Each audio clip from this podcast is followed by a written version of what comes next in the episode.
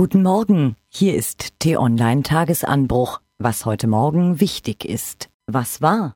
Mehr als 400 Verletzte und ein erschüttertes Land. Das ist die Bilanz des katalanischen Referendums Sonntags. Weil die Regionalregierung in Barcelona trotz eines Verbotes über die Unabhängigkeit von Spanien abstimmen ließ, griff Madrid hart durch. Polizisten zerrten Bürger aus den Wahllokalen, schlugen sie, schleiften sie über die Straßen. Es floss Blut. Verhindert werden konnte das Referendum am Ende nicht. Laut Regionalregierung wurde die Abstimmung in fast allen der 3215 Wahllokale durchgezogen. Eine Reportage von Laura Wassmann dazu gibt es auf t-online.de.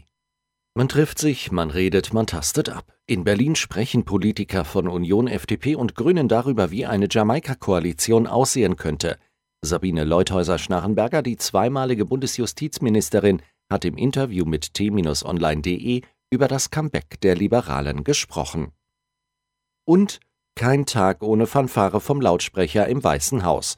Diesmal hat Donald Trump seinen Außenminister Rex Tillerson öffentlich brüskiert, weil der versucht hatte, dass seine Leute mit Nordkorea über das Atomprogramm zu sprechen versuchen. Was steht an? In Mainz beginnt heute das Bürgerfest zum Tag der deutschen Einheit. Oberbürgermeister Michael Ebling erzählt, welche Bedeutung der morgige Feiertag 27 Jahre nach der deutschen Wiedervereinigung noch hat. Mehr dazu lest ihr heute Abend auf t-online.de. In Stockholm werden die Nobelpreisträger für Physiologie und Medizin bekannt gegeben. Meistens sind die Leistungen, die dort ausgezeichnet werden, außerordentlich kompliziert zu verstehen. Was lesen? Weil Montag ist, erscheint heute auch die neue Kolumne von Gerhard Spörl.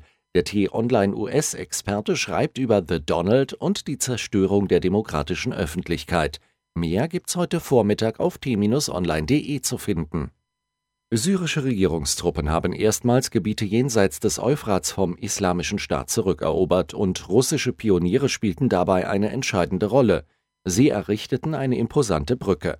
Die neue Züricher Zeitung zeigt eindrucksvoll, wie systematisch Moskau dem Assad-Regime hilft.